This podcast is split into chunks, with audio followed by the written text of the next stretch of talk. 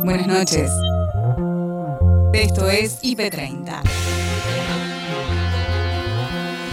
En 30 minutos te voy a mostrar lo mejor de la programación del día. Ahí vamos. Hoy, en IP30, a un paso de las PASO, candidatos. Facundo Suárez Lastra aspira desde el radicalismo a darle a Juntos por el Cambio una mayor visión política.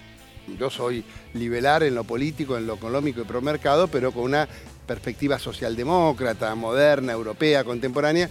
Esto es una visión muy, este, muy liberal. Se los invita a participar, a ampliar la cosa. Daniel Menéndez, cerca de Las Paso, ¿es el candidato de los movimientos sociales para la provincia de Buenos Aires? Sostener eh, al frente de todos, haciendo un, un aporte desde los movimientos populares y expresando, como decía, una agenda que para nosotros es importante, es importante el rol de los movimientos, de los movimientos sociales, de los movimientos populares. Fundación Cartoneros y sus chicos enseñan a leer y escribir a los hijos de recuperadores urbanos. Mejor educación, mejor vida. Lo que hacemos básicamente es acompañar sus necesidades escolares, pero acompañar todas las necesidades que ellos tienen a nivel individual como personas y que tienen sus familias también. La propuesta de compromiso federal para la provincia. Porque un frente político, sobre todo en esta época en donde los frentes son tan amplios y con incorporación de, sectores que vienen de tradiciones peronistas, radicales, de izquierda, eh, bueno, un frente político tiene tensiones y discusiones hacia adentro que son absolutamente naturales porque se propone un camino de unidad, en el caso nuestro, un camino de unidad de todo el campo nacional y popular. Llegamos al viernes y hay información destacada en IP Noticias, edición central, con Gabriel Sued y Noelia Barral Grijera. La noticia del día en la Argentina, la posibilidad de que a partir de la semana que viene la Argentina empiece a vacunar a los menores de 18 años con factores de riesgo. Estamos en comunicación con la ministra de Salud de la Nación, Carla Bisotti. Buenas noches, Carla. Te saludamos Gabriel Sued y Noelia Barral Grijera. ¿Cómo estás? Hola, buenas noches a ambos y a quienes nos escuchan. Gracias por el espacio. Por favor, gracias a vos por estos minutos.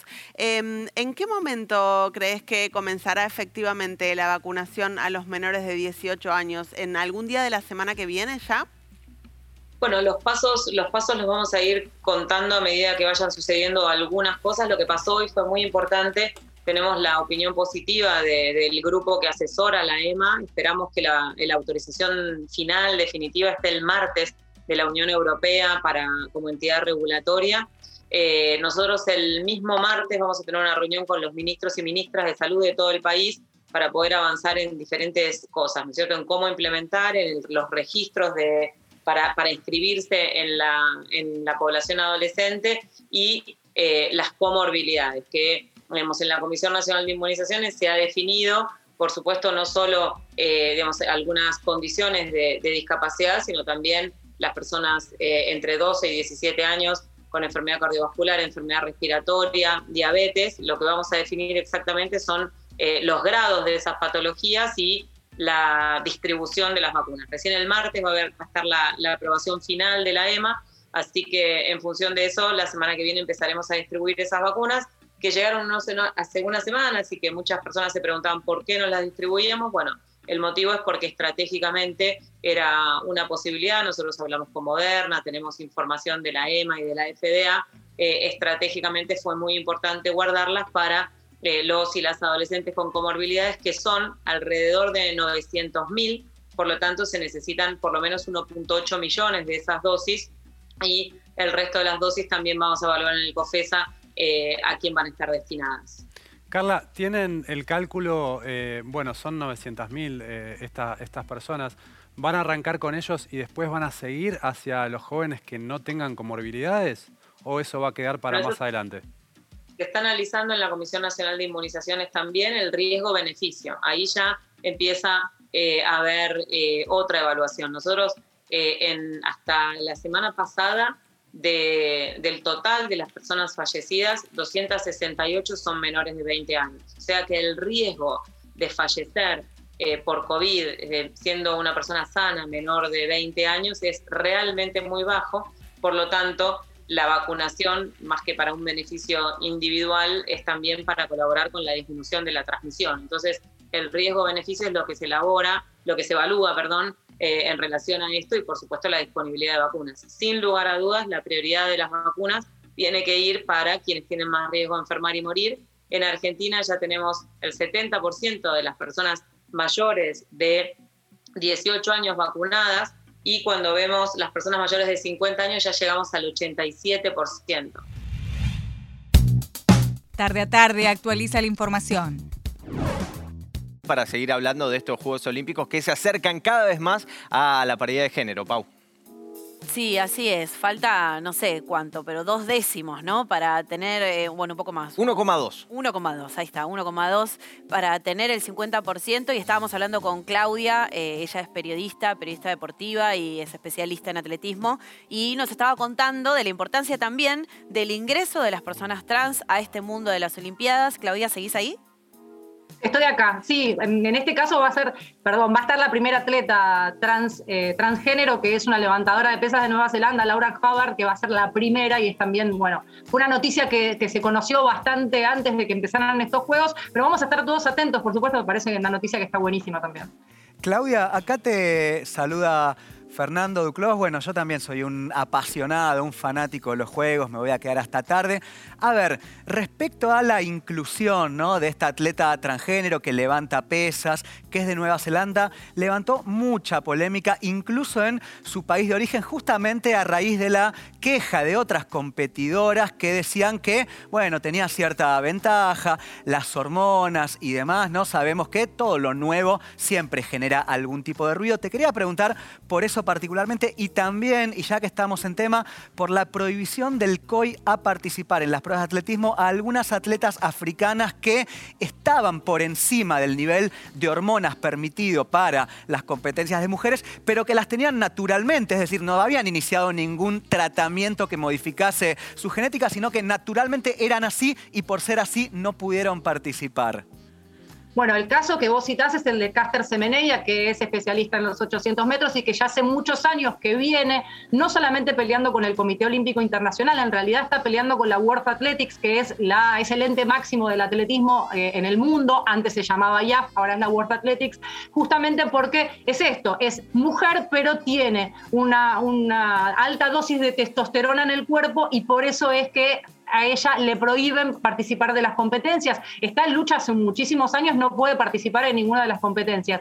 Y en este caso pasa lo mismo. A ver, en, estos casos los atletas están controlados y controlan para que traten de estar... Eh, un nivel parejo justamente con, el resto de las atletas. A mí no me parece tampoco que sea ventaja, pero siempre cuando se rompe eh, una pared de este tipo aparecen las polémicas, aparecen las quejas. Hay que verla competir, va a competir eh, en, unos días. Bueno, vamos a ver entonces si tiene ventaja o no tiene ventaja, pero eh, a ver, está controlado y tiene su reglamentación también para poder participar.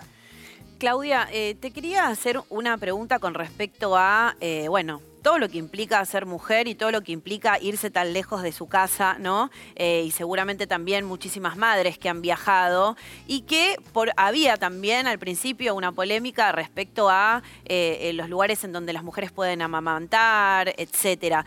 ¿Eso se solucionó? ¿Hoy las Olimpiadas están preparadas para recibir eh, esta cantidad de mujeres que es casi el 50%? Sí, a ver, otra de las cosas que tienen que ver y que tiene la particularidad de este juego es la pandemia, ¿no? Porque también las restricciones tienen que ver con la participación o la aparición de los familiares. Antes en un juego olímpico, en general, eh, los deportistas, hombres y mujeres, estaban acompañados por su familia. Las restricciones de la pandemia implican que tiene que haber poca gente. Bueno, lo que se hizo este año es permitirle a, las atletas que, que, todavía sobre todo me amantan y que tienen hijos chiquitos que puedan estar. La la, verdad es que viene siendo un boom el tema de la maternidad en el deporte en general. Mendoza, caravana de guardaparques. Lucas Aros explicó en IP Noticias el porqué del reclamo. La semana pasada nosotros terminamos una marcha, eh, una caminata desde el Parque Aconcagua hasta la ciudad de, de Mendoza eh, en reclamo o en el intento de visibilizar la situación por un lado, de las áreas protegidas del sistema de conservación de Mendoza, que es un sistema eh, muy importante dentro de los sistemas provinciales en Argentina y la situación también de los, guardaparques, la situación en la que estamos trabajando y la situación de los guardaparques más vulnerables. Así que así eh, completamos esta caminata de 200 kilómetros. Lucas, 200 kilómetros recorrieron los guardaparques, ¿desde dónde hasta dónde? Y si contaron con adhesión de la población en el, en el paso de este, de este reclamo, ¿no? ¿Y hacia dónde se dirigían y para qué? Claro, empezamos nuestra caminata en el ingreso al Parque Provincial Aconcagua, eh, en la seccional Orcones, como un emblema de las áreas protegidas provinciales, el, cerro más alto de Occidente, eh, un emblema del andinismo, y desde ahí a la ciudad de Mendoza, en cuatro etapas, eh, pasando por los diferentes, las diferentes villas de la alta montaña mendocina, se nos fue sumando a la caminata fundamentalmente las asambleas por el agua, que son las asambleas por los bienes comunes de Mendoza, las asambleas que defienden o tratan de defendernos, sobre todo del avance de, algunas explotaciones mineras que intentan instalarse en Mendoza. Muchas ONG, muchos ciudadanos eh, de, nuestras comunidades, eh, las escuelas de guardaparques, nos nucleamos nosotros a través de ATE como sindicato, que fue el, como motorizamos esta marcha, que requirió una logística importante más allá de la, de la caminata. Así que eso, tratando de darle visibilidad a esta, a esta situación.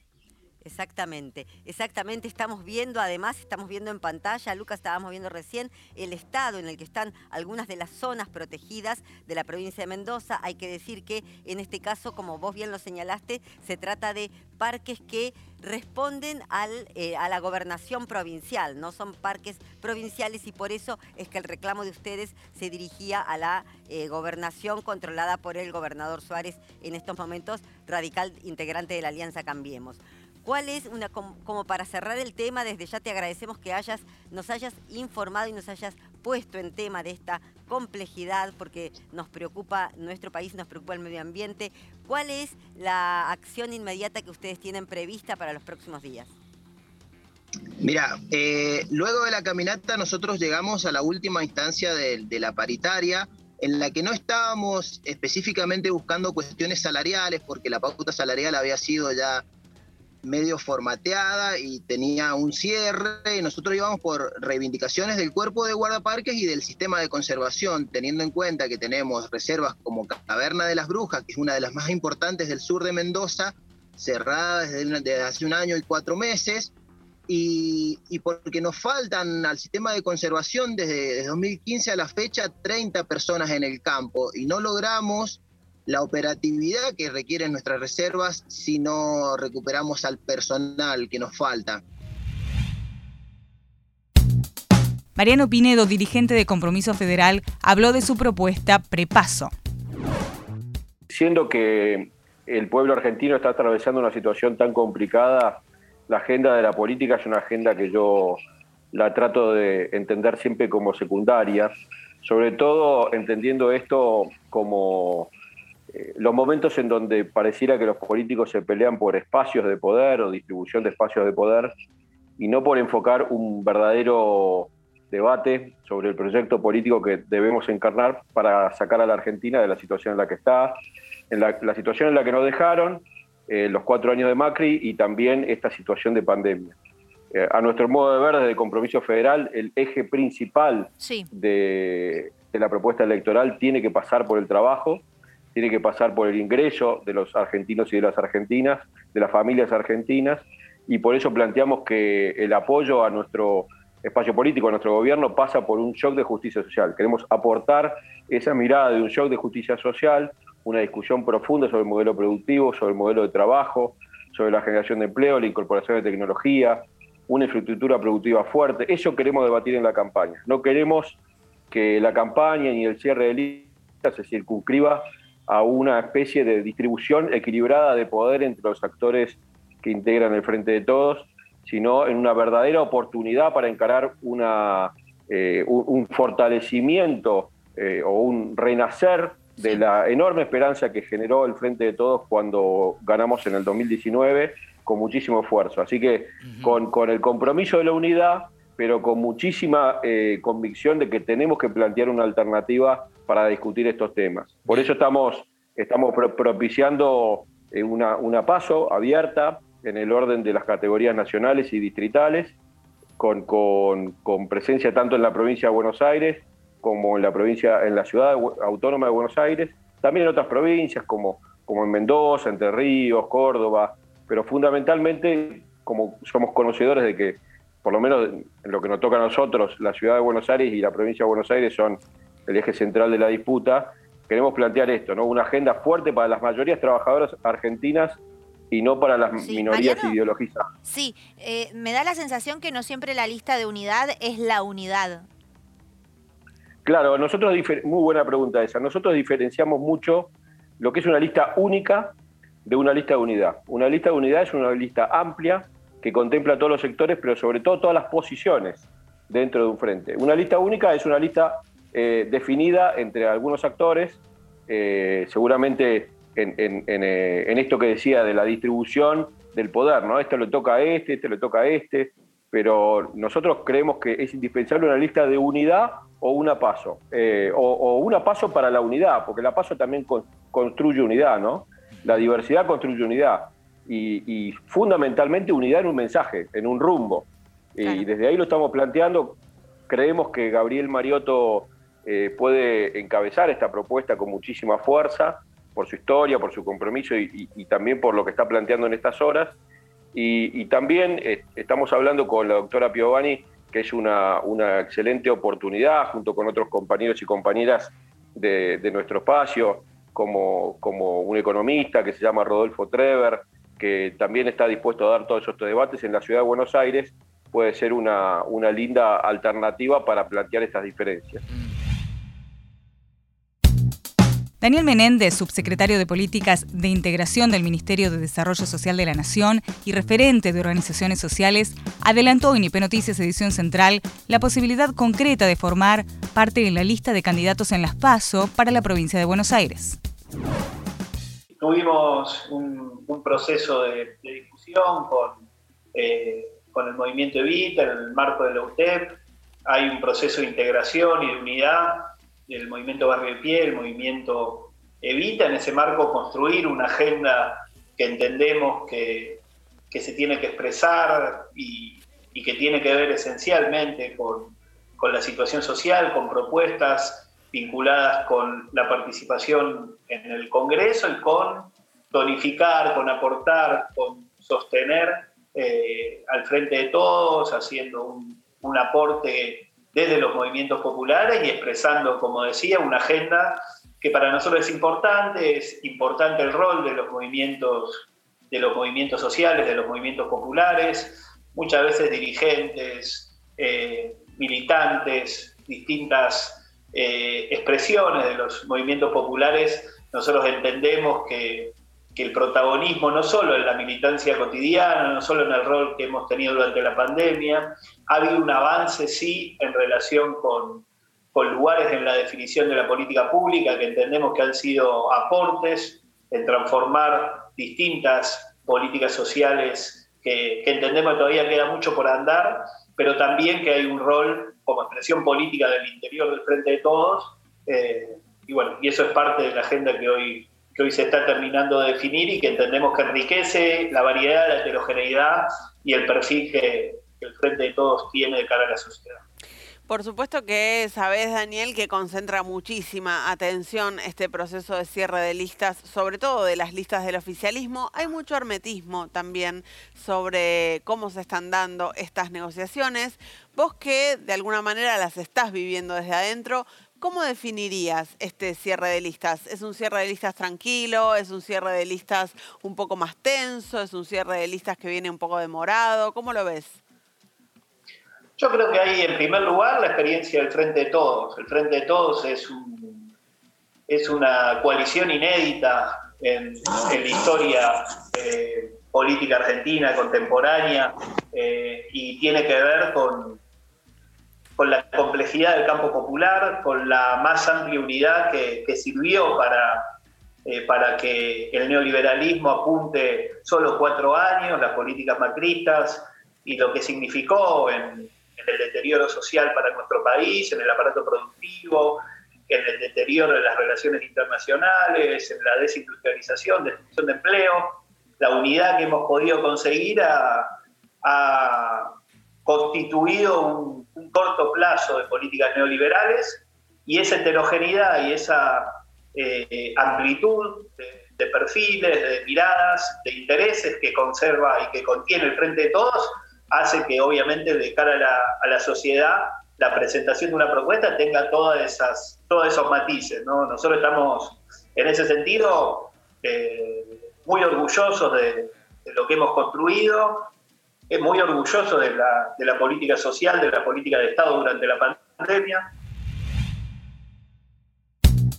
El diputado Facundo Suárez Lastra visitó los estudios de redacción IP y habló de su gestión en la ciudad cuando fue intendente y su precandidatura en Las Paso. Fui designado por el presidente Alfonsín intendente cuando tenía 32 años. Qué, qué responsabilidad, ¿eh? ¿Y Hablan de Alfonsín como un prócer y era un irresponsable. Claro, claro, Alfonsín ahí. ¿Y, qué recordás de, esa cosa tan precoz en algún punto? No, el mejor recuerdo. Eh, yo venía de la política, de la militancia, con experiencias empresarias, aún siendo joven por, razones familiares, este, eh, tenía experiencias empresarias, profesionales y, de mucha militancia, dirigencia estudiantil. Y mm, fui presidente del Consejo Deliberante, fui secretario de Interior de la Nación, viceministro de Interior, y muere el intendente Saguier y me designa intendente. Y, y la verdad que gobernar la ciudad de Buenos Aires es es tener todo, es ocuparte de la educación, de la salud, del transporte, de, las políticas de apoyo a las empresas, la, presión tributaria. es, muy cercano todo eh, es el gobierno en su complejidad. Para mí, eh, bueno, hicimos, inauguramos el hospital, terminamos, inauguramos y diseñamos el Hospital Garraham, eh, reanudamos la línea de subterráneos que estaban parada casi durante 40 años, este, em, iniciamos la línea de subterráneos, que fue la primera extensión importante de subterráneos, hicimos la Bienal de Arte Joven, el barrio Zamoré, después nos hicieron más 4.000 viviendas de golpe en un solo proyecto, fue la última vez y con presupuestos 10 veces menores que el actual. Fue, Ahí en Lugano, sí. Fue una experiencia realmente interesante, verdad. Facundo es diputado, Suárez Lastra es diputado ahora y va a intentar renovar su banca por una tercera lista que surgió, le surgió a Horacio Rodríguez Larreta, se dio vuelta un ratito y dijo, ¿qué pasó acá? apareció, perdón, una tercera lista de radicales, son todos radicales, por eso mismo no tuvieron que fundar un nuevo partido, sino simplemente por ser afiliados consiguieron los avales, no sé, 2.000, no sé cuántos son los avales, y se presentan como tercera lista. Esto es en contra de la voluntad del alcalde, ¿eh? que la lista con López Murphy, ese espacio más liberal, venía medio acordado. No tenía ningún cabo suelto mejor, ¿no? Claro, quería agarrar todos los platitos, este, la reta, con los liberales ahí, pero apareció una tercera lista. ¿Qué pasó, Facundo? Eh, parece raro que se invita a alguien que, no forma parte del espacio de Juntos por el Cambio, se le invita a ingresar con un partido que tiene muy poco que ver con Juntos por el Cambio, que es el Partido Republicano, de, una fuerte impronta liberal en lo económico, eh, pero muy este, absolutamente promercado y yo soy liberal en lo político, en lo económico y promercado, pero con una perspectiva socialdemócrata, moderna, europea, contemporánea. Esto es una visión muy, este, muy liberal. Se los invita a participar, a ampliar la cosa. Y, a nosotros nos decían que era inconveniente que hubiera una perspectiva progresista y socialdemócrata de eh, de, extracción radical, porque la mayoría somos radicales los que integramos la lista, pero no, aspiramos a ser una lista radical. Aspiramos desde el radicalismo convocar en la Ciudad de Buenos Aires a que Juntos por el Cambio exprese lo que siempre fue, una confluencia de sectores progresistas, moderados y, algunos hasta conservadores, que este, en función de un acuerdo común este, comparten un espacio. Diego Gilizasti lleva adelante la Fundación Cartoneros y sus chicos. Le dan apoyo educativo a los hijos de recuperadores urbanos. Habló de su labor solidaria con Ariel y Alejandra en IP Noticias Primera Edición. Lo que hacemos básicamente es acompañar sus necesidades escolares, pero acompañar todas las necesidades que ellos tienen a nivel individual como personas y que tienen sus familias también. Y una de las necesidades más puntuales que hoy estamos trabajando es la alfabetización. ¿no? El, eh, tenemos muchos chicos, muchos chicos que no saben leer y escribir, y acá lo sorprendente es que tenemos chicos desde primer grado, que podría ser esperable que no sepan leer y escribir, pero tenemos chicos en segundo año del secundario que no saben leer y escribir. Entonces, eh, ahí, ahí hemos generado un programa específicamente de alfabetización, que, es un poco la campaña que, lanzamos hace poquito. Diego, eh, ¿y cómo es eh, la reacción, cómo es ese ida y vuelta que se genera, cómo es este, la vuelta por parte de los chicos y, las familias, cómo se vinculan? Contanos un poquito sobre eso. Mira, apenas abrimos el, espacio nuevo con, con el proyecto de la fundación, fue darnos a conocer en el barrio y trabajar de manera muy articulada con la cooperativa con quien hoy estamos trabajando, que son nuestros socios estratégicos, que son la cooperativa Las Madres Selvas. dicho sea paso, un paréntesis importante, si hay audiencia mirando en Saavedra, Núñez y Coglan, son ellos con quienes trabajamos. Si tienen algún recuperador urbano pasando por ahí, separen sus reciclables y dénselos a ellos, que es su material de trabajo, ¿no? Eh, bueno, con ellos trabajamos con la apertura de este nuevo espacio, en la convocatoria para las familias y los chicos. Y como todo, ¿no? empieza de a poquito y, teníamos algunos chicos cuando abrimos, pero al año siguiente explotó, se nos, llenamos de, chicos, se llenó el cupo.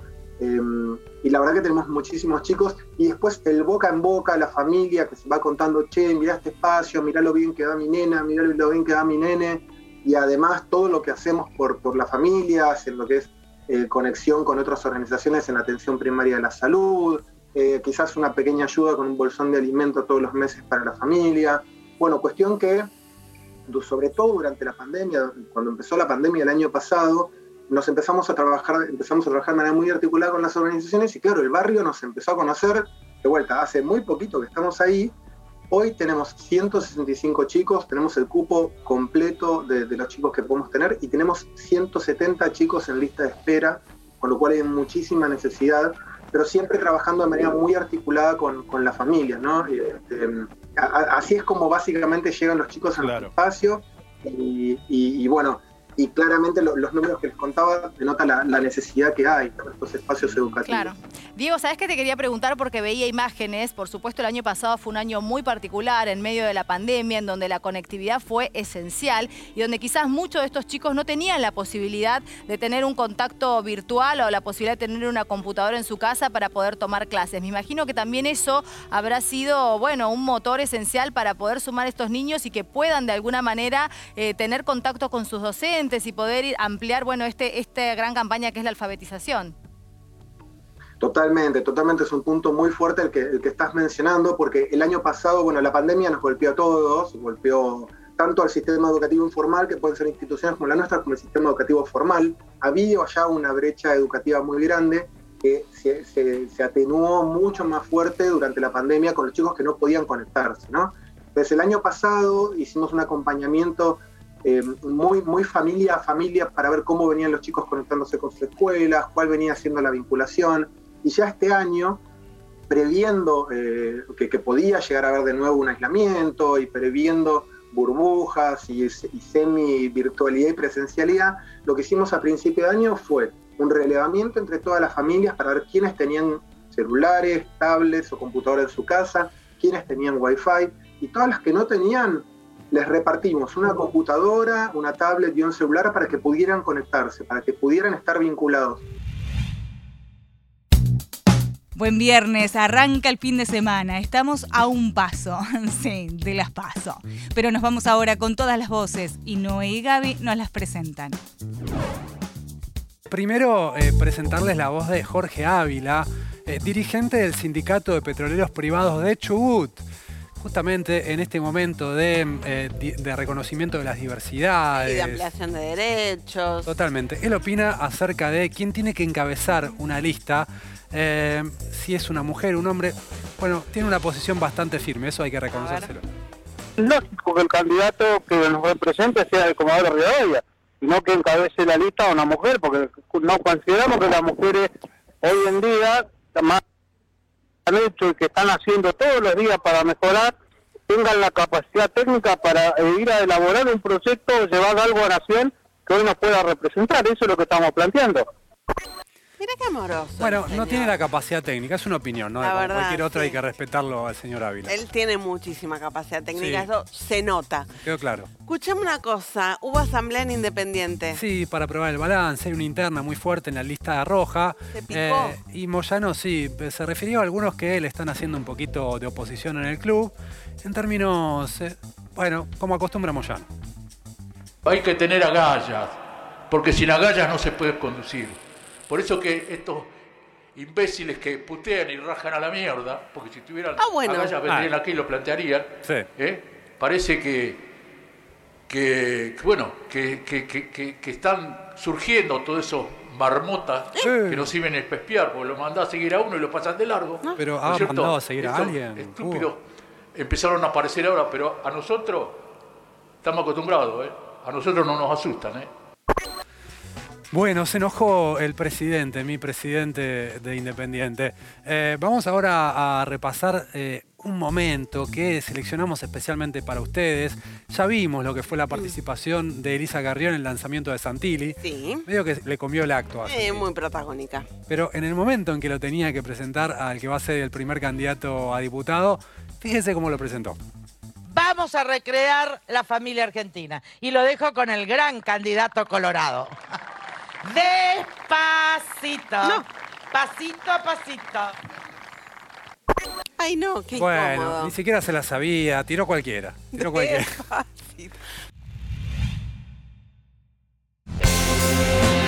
Y hasta acá llegamos por hoy. Acordate que podés ver las notas completas en nuestro sitio www.ip.digital y en nuestro canal de YouTube, búscanos como IP Noticias y suscríbete. Hasta la próxima. Buenas noches.